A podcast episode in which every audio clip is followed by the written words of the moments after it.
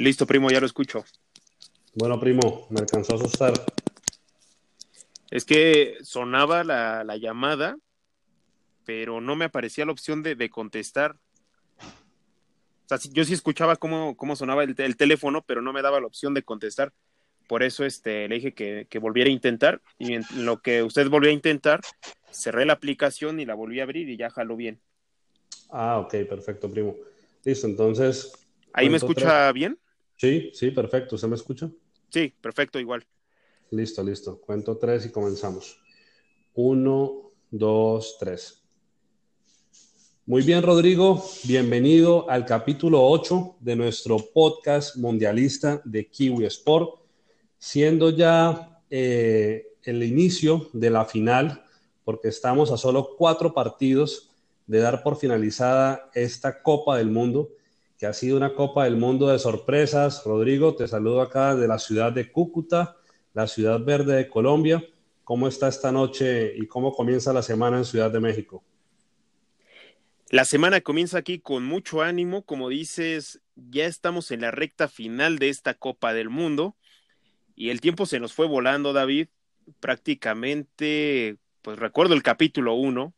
que comenzábamos diciendo de que no íbamos a poner favoritos a los históricos, sino que le íbamos a dar prioridad a todos, todos eran favoritos para nosotros. Y mira, qué curioso, a final de cuentas, muchas de las selecciones favoritas ya no se encuentran en la justa mundialista, salvo por ahí Francia, que, que de los favoritos que, que se tenía a nivel mundial era uno de ellos, pero tenemos otras selecciones ya instaladas en semifinales, como lo son Inglaterra, como lo es Croacia y como lo es Bélgica. Estas últimas dos yo diría que son parte del caballo negro, porque no muchos daban que iban a llegar tan lejos y a final de cuentas con buen fútbol se han mantenido entre los cuatro últimos. Así es, yo creo que fue un gran acierto, como dices, comenzar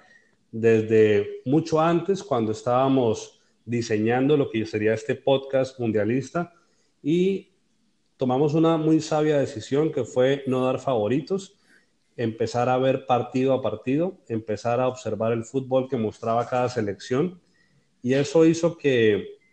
por un lado, pues empezáramos a ser unos hinchas del buen fútbol, por otro lado, empezar también a apreciar no solamente, eh, como decías, a los favoritos, sino empezar también a apreciar selecciones que tenían mucho ímpetu y que querían dar el todo por el todo, como el caso de Bélgica, para mí una de las selecciones más completas y de pronto con un comportamiento más parejo. Vimos selecciones que comenzaron muy alto y terminaron de pronto de manera un poco débil. El caso de la selección mexicana que comenzó en su punto más alto,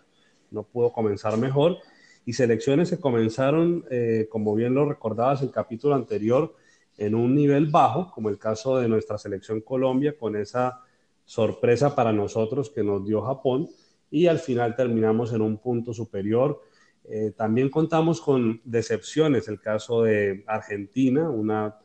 total decepción para el fútbol latinoamericano, y a nivel de Europa, de pronto España, otra decepción que no se esperaba antes de comenzar la Copa del Mundo.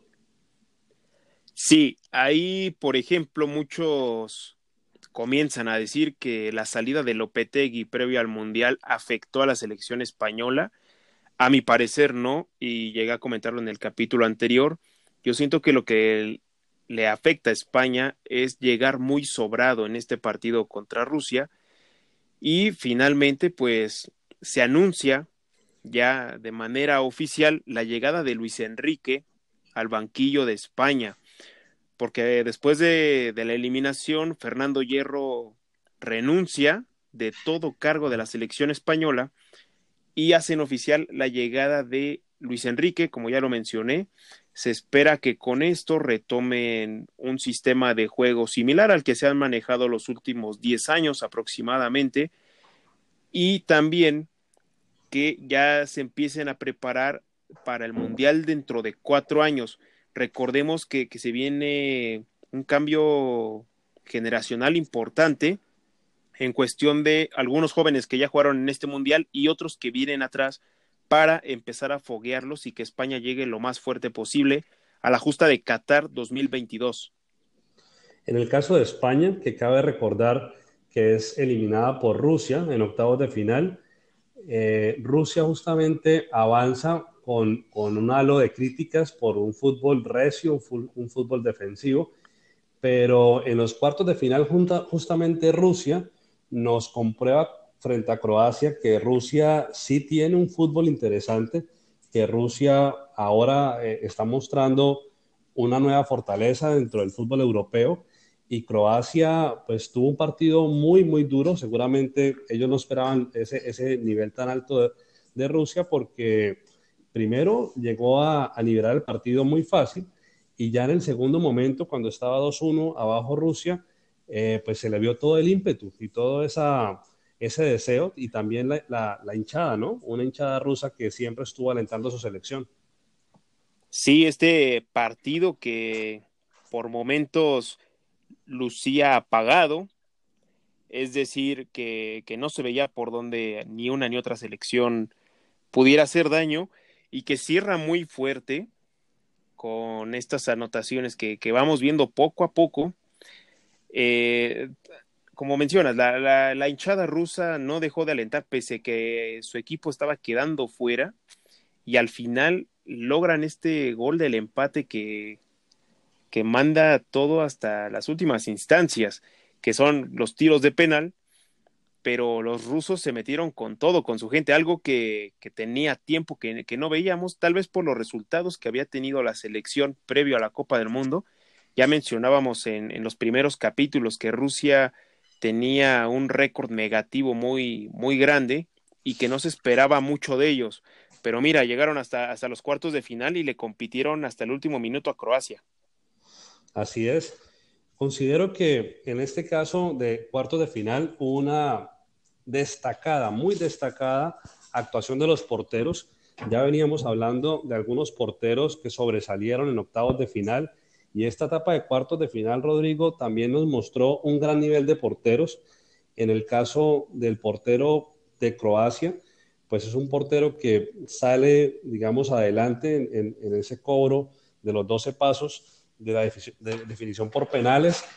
pero también quisiera destacar ese portero de Bélgica, porque Brasil avanza eh, sacando a México, y yo sí estaba esperando un rival mm, que mostrara un fútbol mucho más parejo y mucho más a la altura de Brasil, y creo que Bélgica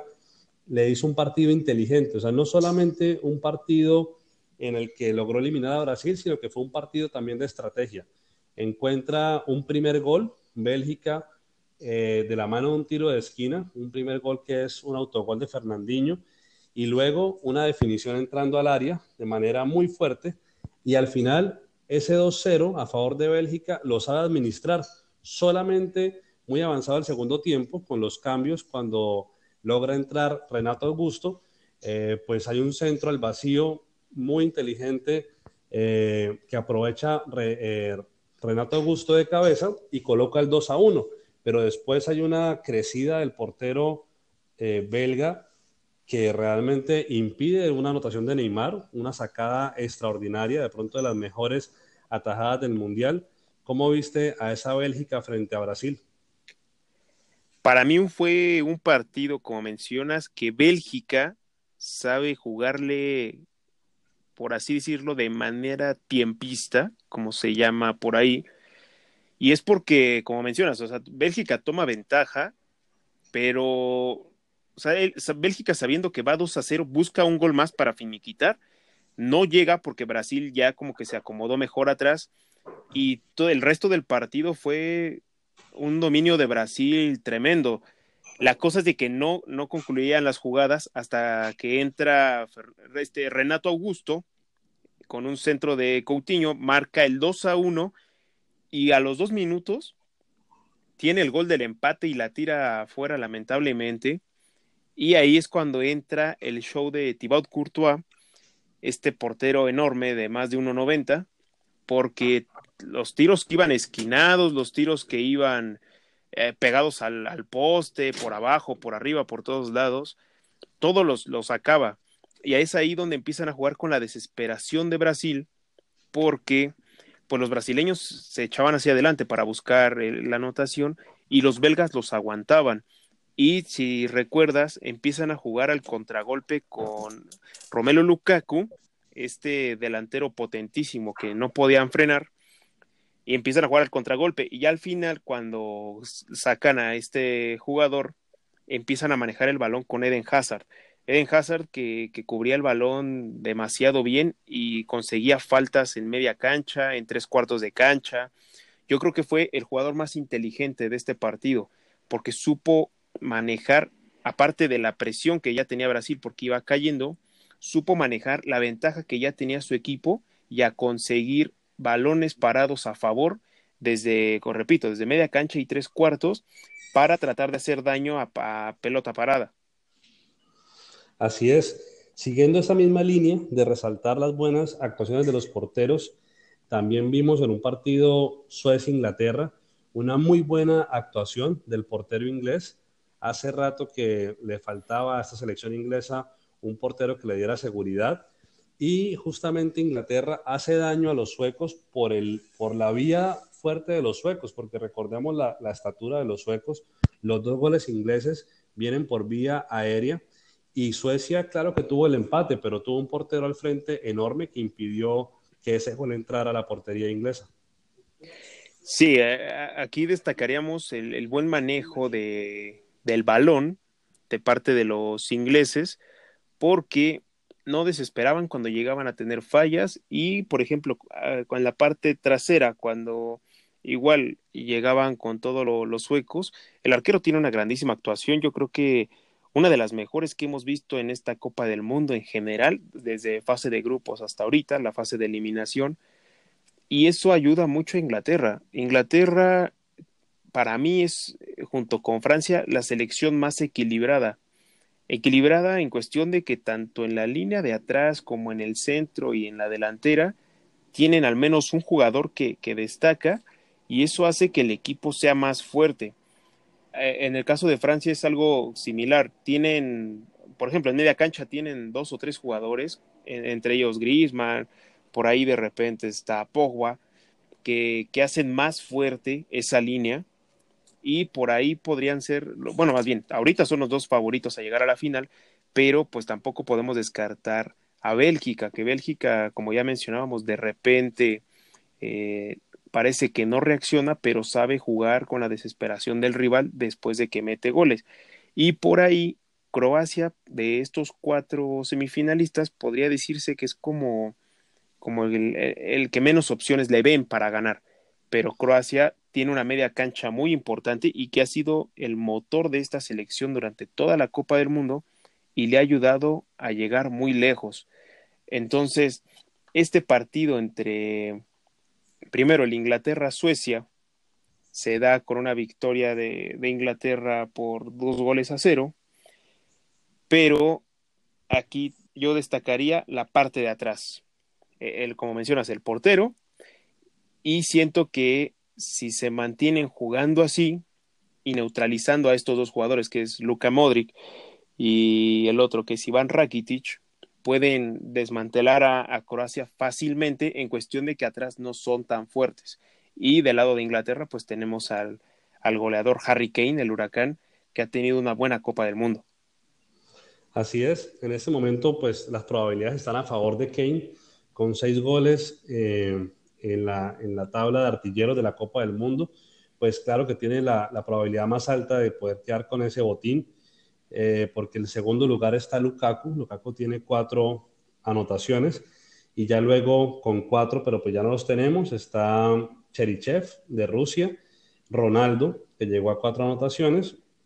hay que recordar que también está hoy en día en competencia Grisman. Grisman tiene tres anotaciones. Jerry Mina, nuestro colombiano Jerry Mina con tres, ya no está. Bueno, y ahí Diego Costa, y a propósito del que sigue en esa lista, que es Cavani, pues tenemos a, nuestro último representante del fútbol latinoamericano, que fue enviado a casa en,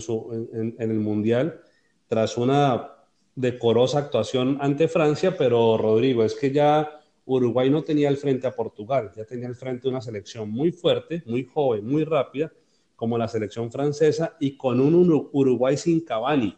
que no sé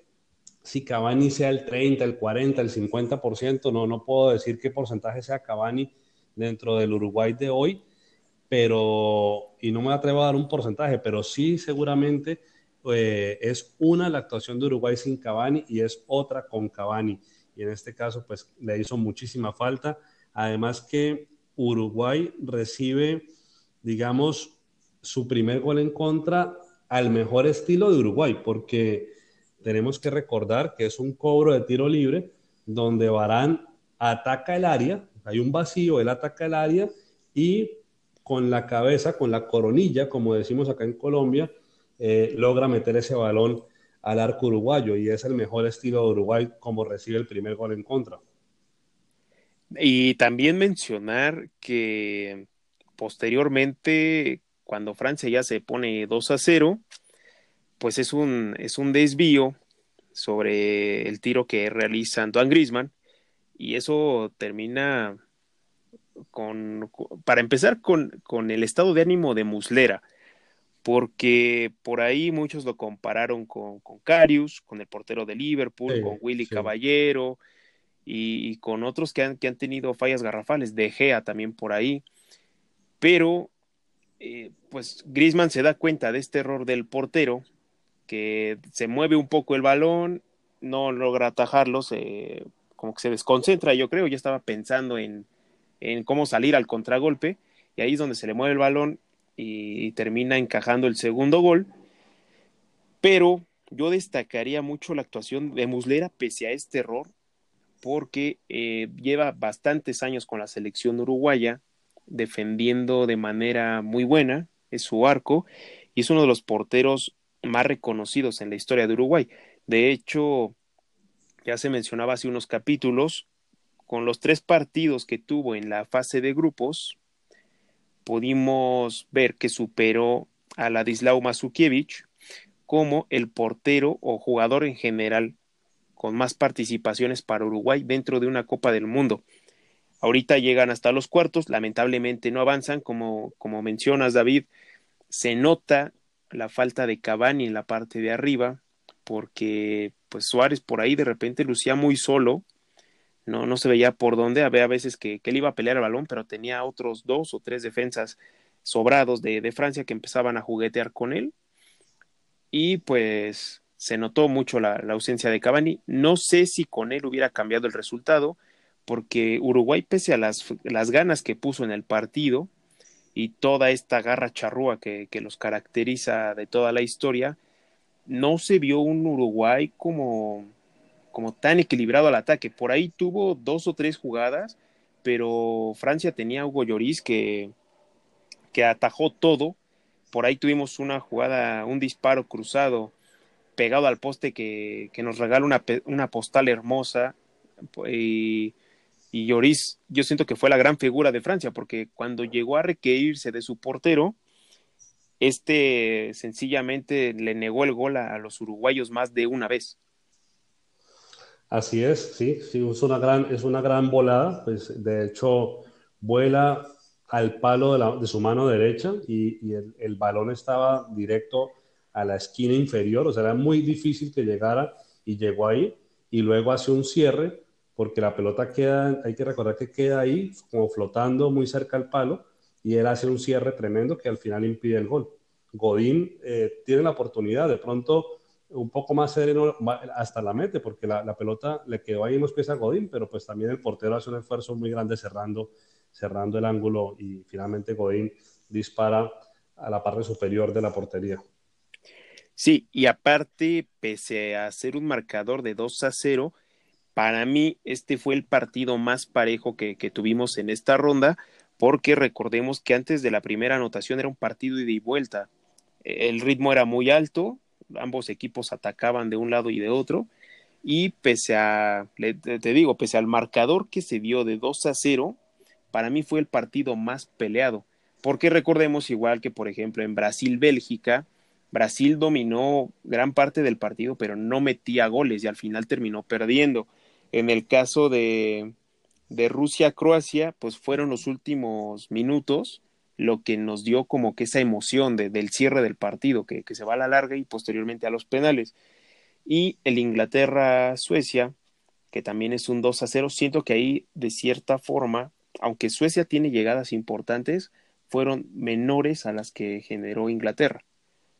Justamente esperamos que estas semifinales, que estos dos partidos de semifinales sean partidos realmente de una muestra muy alta de fútbol. Y pues Bélgica-Francia este 10 de julio e Inglaterra-Croacia este 11 de julio, que para fortuna de muchos de los que trabajamos pues va a ser al mediodía porque hora mexicana y hora colombiana van a ser los dos partidos a la una de la tarde, pues esperamos que sean así como lo estás diciendo, Rodrigo, partidos de ida y vuelta, partidos donde ninguna selección se guarde algo, sino que al revés muestre todo y nos, nos hagan, eh, pues, digamos, deleitar con, con, ese buen fútbol que, que nos merecemos todos los aficionados, ¿no? Ya solamente a cuatro partidos de cerrar esta Copa del Mundo Rusia 2018. Claro, y de Bélgica a Francia se dice que es la final adelantada por cómo llegan ambos equipos. Bélgica viene de eliminar a Brasil y Francia viene de eliminar a Uruguay. Yo pondría eh, a Francia como, como finalista en cuestión de que está más equilibrado su equipo. Pero esta Copa del Mundo nos ha demostrado que las sorpresas siempre están a la orden del día y que también cada partido se juega diferente. No, no, no, no significa que porque Francia llegue mejor o llegue como favorito, vaya a ganarle fácil a Bélgica. En el caso de Inglaterra-Croacia, igual, aunque se da como finalista ya a, Inglaterra,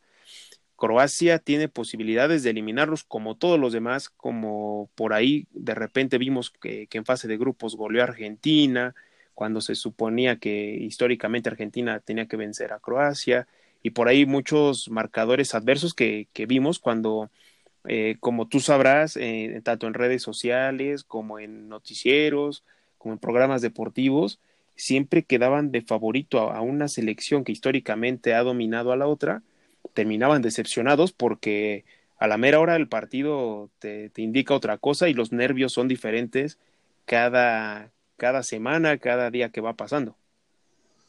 Yo tengo una inquietud que quiero mencionarte eh, antes de ir a Balón de Cuero, esta tan grata sección nuestra y, que es muy querida por nuestros oyentes, Balón de Cuero. Tengo la siguiente inquietud, Rodrigo. ¿Qué crees que pudo pasar, o más bien, crees que pudo pasar lo siguiente, mi siguiente hipótesis? Bélgica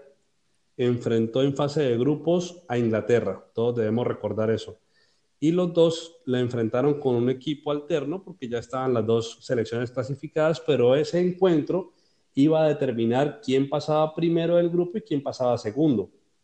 Y era claro que el que pasaba primero del grupo se iba a una fase o a un, a un costado, digamos, de la llave y el otro al otro costado. La pregunta es, ¿crees que Inglaterra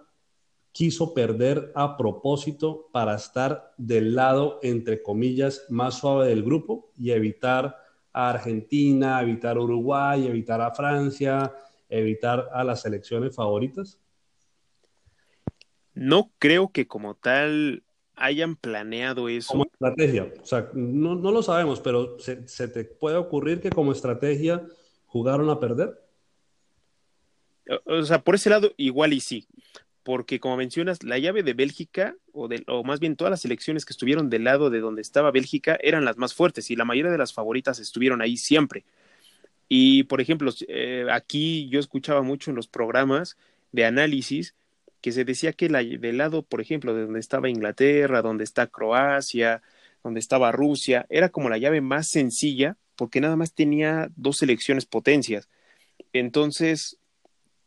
puede que igual al momento de que meten muchos sustitutos en ese último partido, puede que estaban planeando eh, no quedar del lado de las favoritas, pero también creo que en una Copa del Mundo, al menos yo, si fuera el técnico, pues me la jugaría a ganar todos los partidos. A veces esto sale bien y, y sí consigues ganar todos los partidos, pero a veces no te sale y por ahí pues tus jugadores importantes se lesionan. Entonces,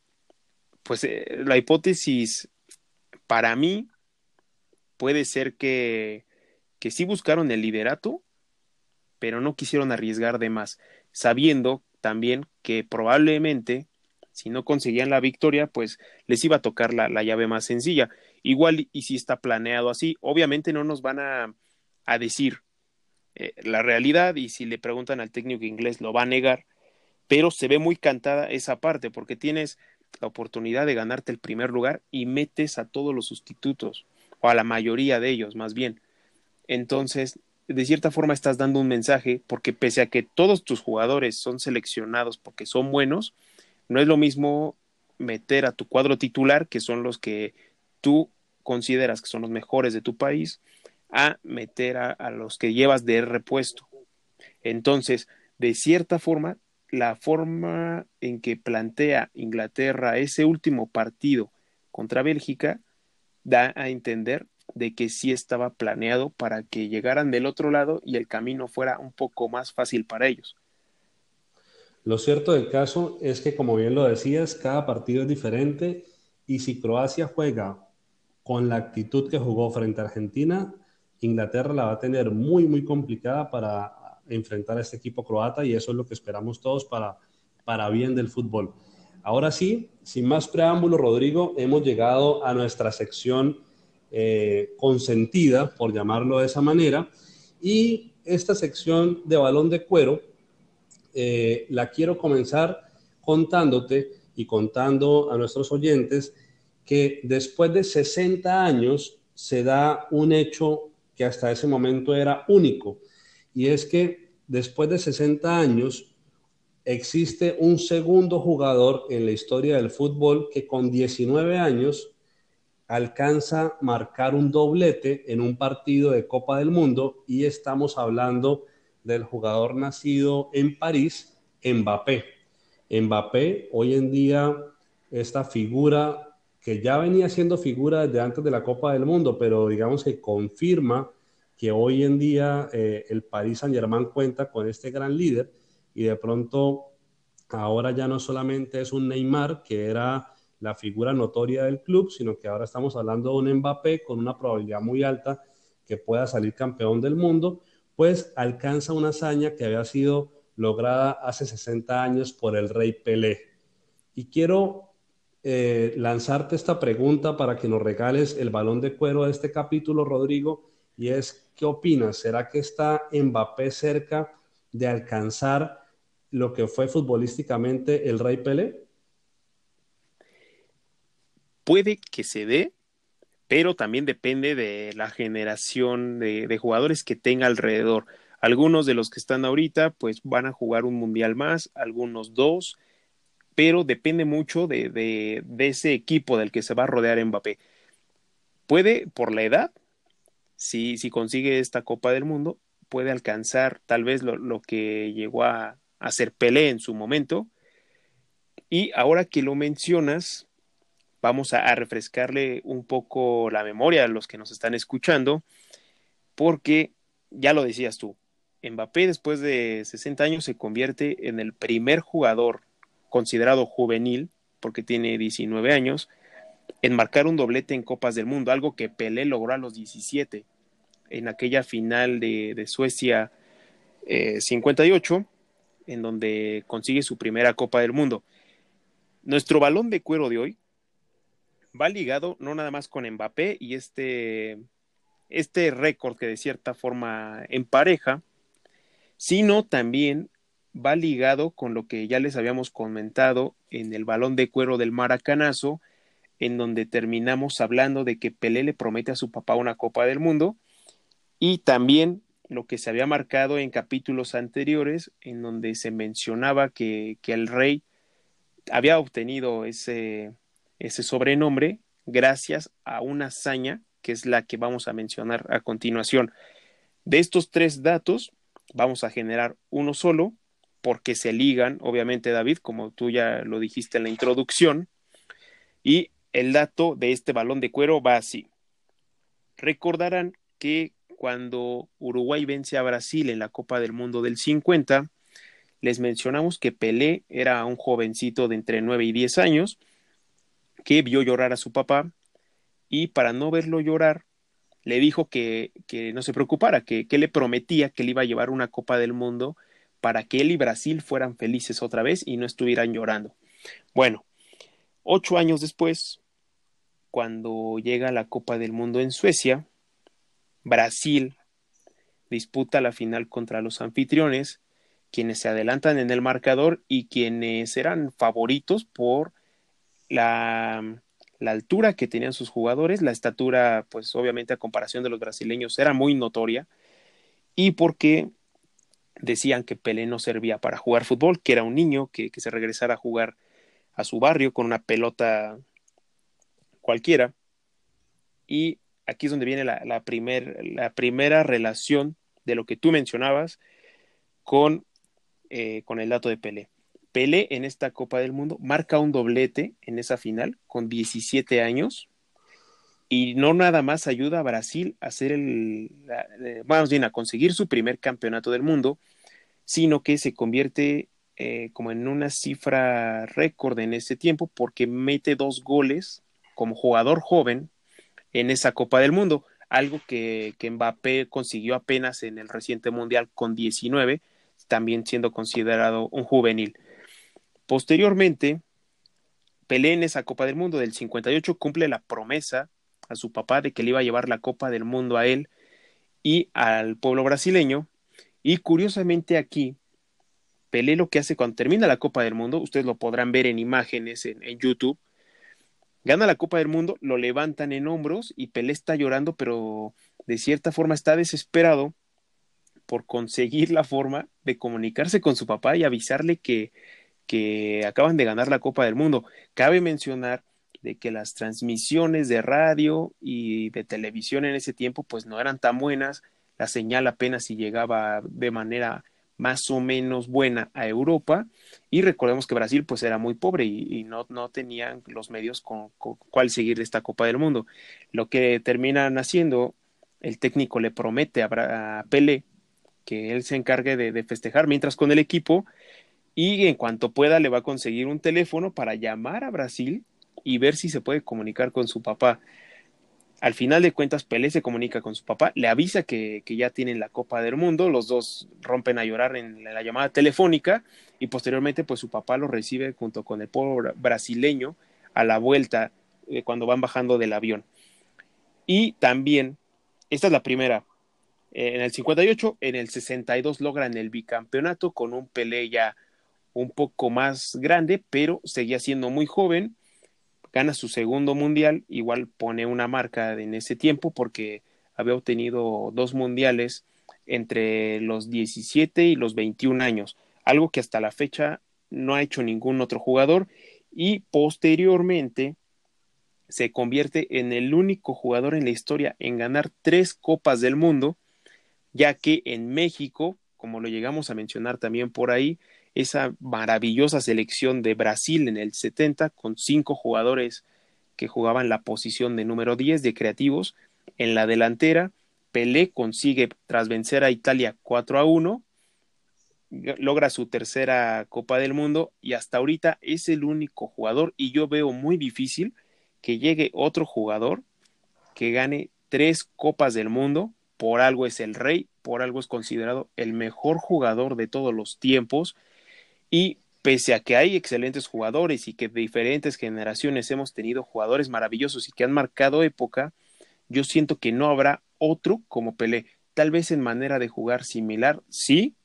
Tal vez alguno que tenga mejor, eh, no sé, mejor disparo con la derecha, con la izquierda o mejor remate de cabeza, pero